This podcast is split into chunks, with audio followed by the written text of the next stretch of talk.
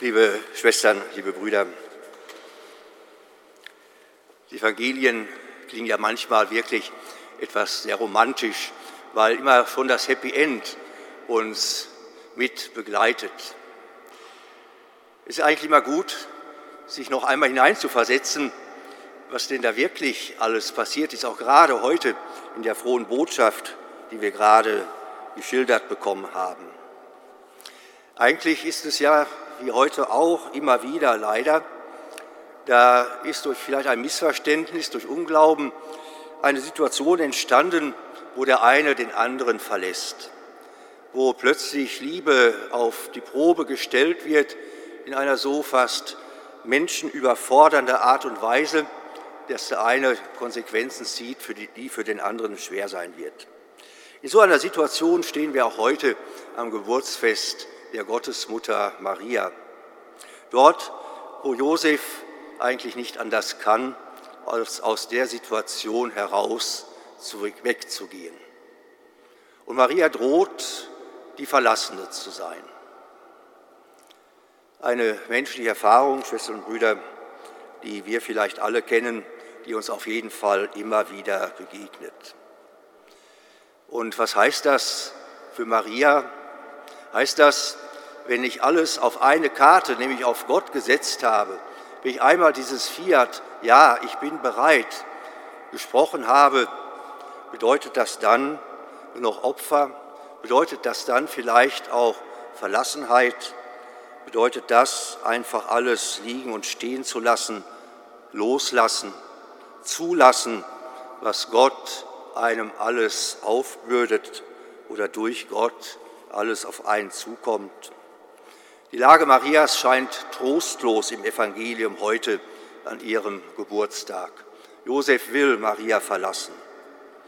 Und wie verlassen muss eine Frau sein, wenn das Schönste und Beste in ihrem Leben, die Liebe, zu, zerbre zu zerbrechen droht. Und dies wegen Gott. Maria schweigt im Evangelium. Sie schweigt wie an anderer Stelle auch. Sie bewegt auch hier scheinbar wieder alles in ihrem Herzen. Sie, die scheinbar Verlassene, verlässt sich ganz neu auf Gott. Sie überlässt sich diesem Gott in einem fast menschenübersteigerndem Vertrauen. Und in diesem sich verlassen, in dieser Verlassenheit entsteht bei Maria Gelassenheit, Gelassenheit im Glauben, dass dieser Gott es wirklich richtet, dass er seine Zusage nicht zurücknimmt, seine ausgestreckte Hand nicht wieder in die Tasche steckt, sondern dass sie auf ihn vertrauen kann. Das ist sicherlich eine Botschaft an uns persönlich, mit der wir hineingehen können in diese Feier und in diesen Abend. Aber Maria ist ja nicht nur Schwester in unserem Glauben, sondern wir bezeichnen sie auch als Urbild der Kirche. Vielleicht ist es auch gut, wenn wir als Kirche insgesamt uns dieses Urbild, diese Mutter der Kirche als Vorbild nehmen. Auch wenn viele uns verlassen, Gott verlässt uns nicht.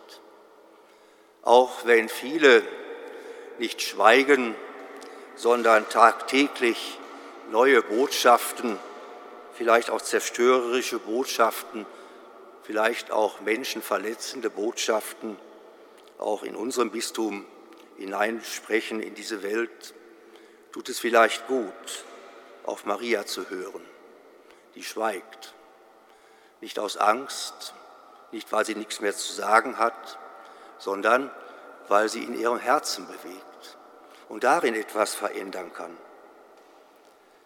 Nehmen wir sie, unsere Schwester im Glauben, mit auf unseren Weg, mit auf den Weg der Kirche, mit auf den Weg unseres Lebens. Bitten wir Gott um die Gelassenheit im Glauben, die uns stark macht. Bitten wir Gott darum, dass wir seine Liebe, seinen ausgestreckten Arm immer wieder erkennen und spüren. Amen.